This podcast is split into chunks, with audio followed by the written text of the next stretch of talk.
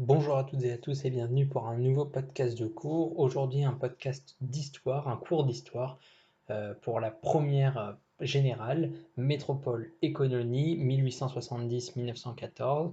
Alors c'est un chapitre qui prend place dans le thème 3, la Troisième République avant 1914, un régime politique, un empire colonial. Et ce chapitre vise, je vous donne les objectifs du programme officiel. Ce chapitre vise à étudier la politique coloniale de la Troisième République, les raisons sur lesquelles elle s'est fondée, les causes invoquées par les républicains, le contexte international de cette politique est également étudié, ainsi que ses effets dans les territoires colonisés, et on peut notamment mettre en avant l'expansion coloniale française, acteurs, motivations, territoire de la colonisation, les débats suscités par cette politique, les chocs entre puissances, le cas particulier de l'Algérie ou encore le fonctionnement des sociétés coloniales, affrontements, résistance, violence, négociations, contacts et échanges. Je vous rappelle que vous, pouvez retrouver de nombreux documents complémentaires, des affiches, des vidéos, des images, des sites internet sur le site internet www.histoiregéographie.net sur la page dédiée au chapitre. Donc, métropole et colonie entre 1870 et 1914.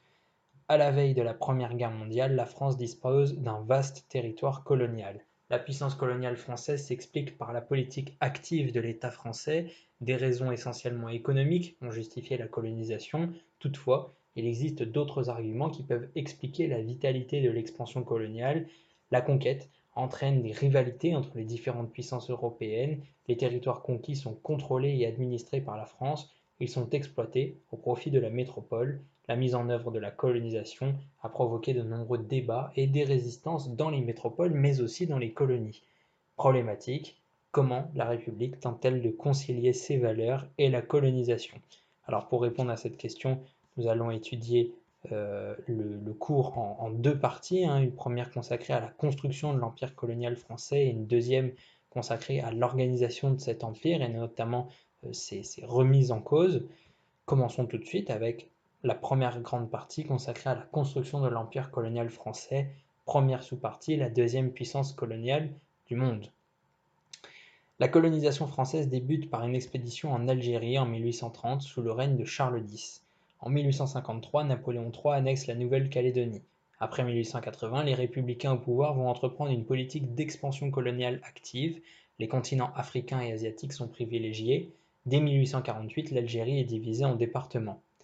Après 1880, la colonisation française progresse ensuite vers les territoires de l'Afrique subsaharienne.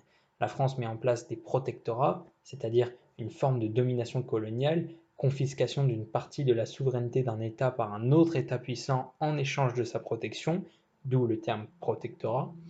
Donc la France met en place des protectorats en Tunisie en 1881 et au Maroc en 1912, qui ont donc un statut particulier, la création en 1887 de l'Union indo-chinoise marque le renforcement de la présence de la France en Asie.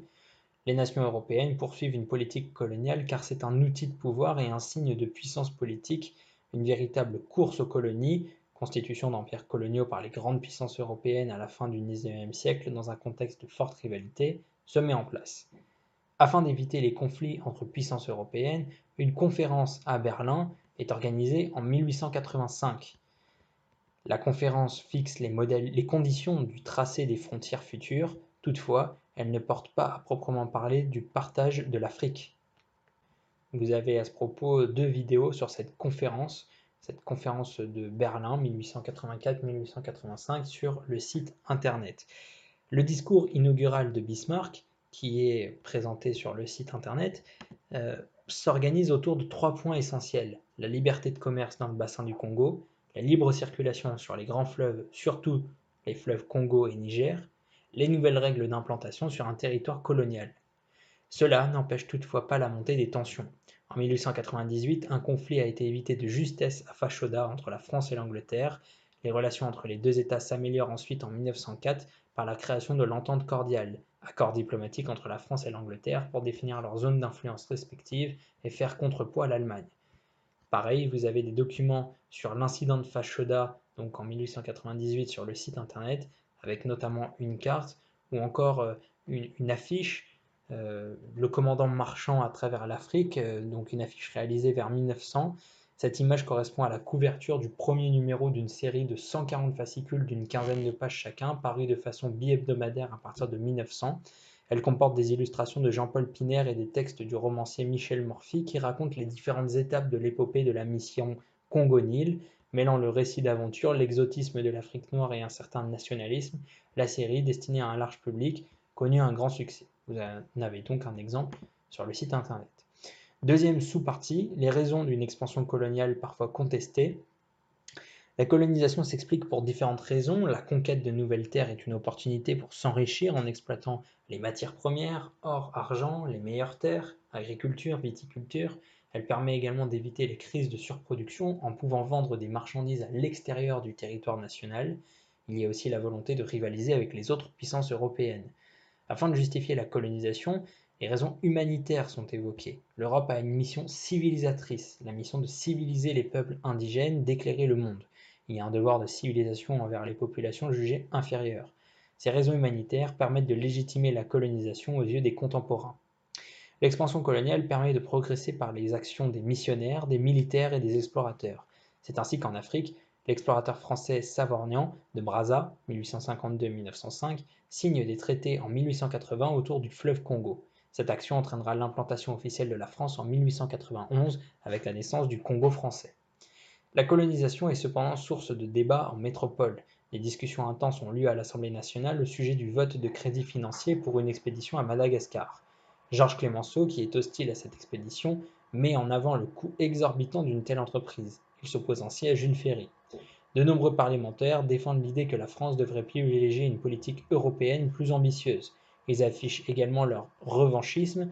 C'est un courant de pensée nationaliste qui fait de la reconquête de l'Alsace et d'une partie de la Lorraine une priorité de la politique étrangère de la France. Deuxième grande, partie, après avoir vu la mise en place de l'Empire, voyons son organisation, l'organisation de l'Empire colonial français.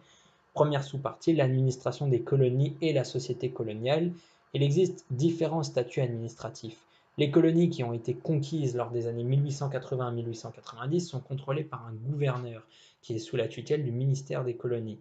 Les protectorats, Tunisie et Maroc, on en a parlé plus tôt, sont dominés par les métropoles mais bénéficient d'une autonomie politique interne. Les ensembles régionaux sont constitués qui sont sous l'autorité de gouverneurs généraux, AOF, Afrique occidentale française, AEF, Afrique équatoriale française. Les futurs administrateurs et fonctionnaires en charge de la gestion des colonies sont formés par l'école coloniale qui a été créée à Paris en 1889. Les métropoles ont procédé à des plans d'aménagement consistant principalement à développer des infrastructures, voies ferrées, ponts, réseaux routiers. Ceci contribue à moderniser les espaces conquis. Les villes traditionnelles se transforment en agglomérations modernes. Cependant, les espaces ruraux et enclavés restent à l'écart de la modernisation. Par ailleurs, les quartiers urbains occupés par les populations locales sont souvent peu équipés et insalubres. Deuxième sous-partie, la société coloniale.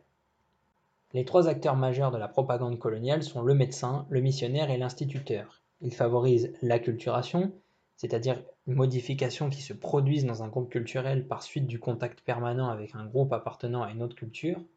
L'AMI, l'assistance médicale indigène, a favorisé le recul des maladies et de la mortalité.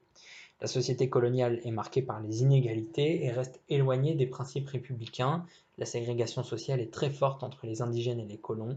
Les populations indigènes subissent le code de l'indigénat. C'est un régime administratif et juridique appliqué par les représentants de la métropole aux populations non européennes. Il impose un ensemble de mesures contraignantes pour les indigènes. L'ascension sociale est quant à elle très limitée. Les représentations coloniales dans les métropoles comprennent de nombreux préjugés raciaux. La mise en place de zoos humains dans les métropoles traduit ce racisme qui est inhérent à la colonisation. Dernière sous-partie, l'exploitation des colonies. Les métropoles exploitent leurs territoires coloniaux à, leur seul profit. Une économie de traite se met en place, les ressources minières et agricoles sont principalement destinées à l'exportation vers la métropole, les sociétés privées obtiennent de l'État des concessions pour l'exploitation des ressources. C'est ainsi que 70% du territoire du Congo est partagé par près de 40 fermes. La recherche de la rentabilité et de la maximisation des profits explique l'instauration d'un travail forcé, qui est une nouvelle forme d'esclavage. Par ailleurs, les colons procèdent à une confiscation des richesses. En 1871, les terres fertiles sont accaparées par les colons, les cultures vivrières sont progressivement délaissées au profit des cultures d'exportation. Toutefois, la part de l'empire colonial dans le commerce extérieur français est modeste, puisqu'en 1913, les importations de l'empire colonial ne représentaient que 13% du total. L'empire colonial français n'est que le troisième partenaire commercial de la France, après l'Angleterre et l'Allemagne. Voilà pour ce cours et pour ce podcast, j'espère qu'il vous a plu. Vous pouvez donc retrouver beaucoup de documents complémentaires sur la page dédiée au chapitre sur www.histoiregéographie.net et notamment pour conclure une carte qui présente les empires coloniaux et une géopolitique mondiale à la veille de la Première Guerre mondiale, avec donc les principales puissances et empires coloniaux européens. J'espère que ce podcast vous a plu. N'hésitez pas à vous abonner aux chaînes YouTube et Twitch pour découvrir les prochaines nouveautés. Et on se donne rendez-vous très bientôt. Merci à vous. Au revoir.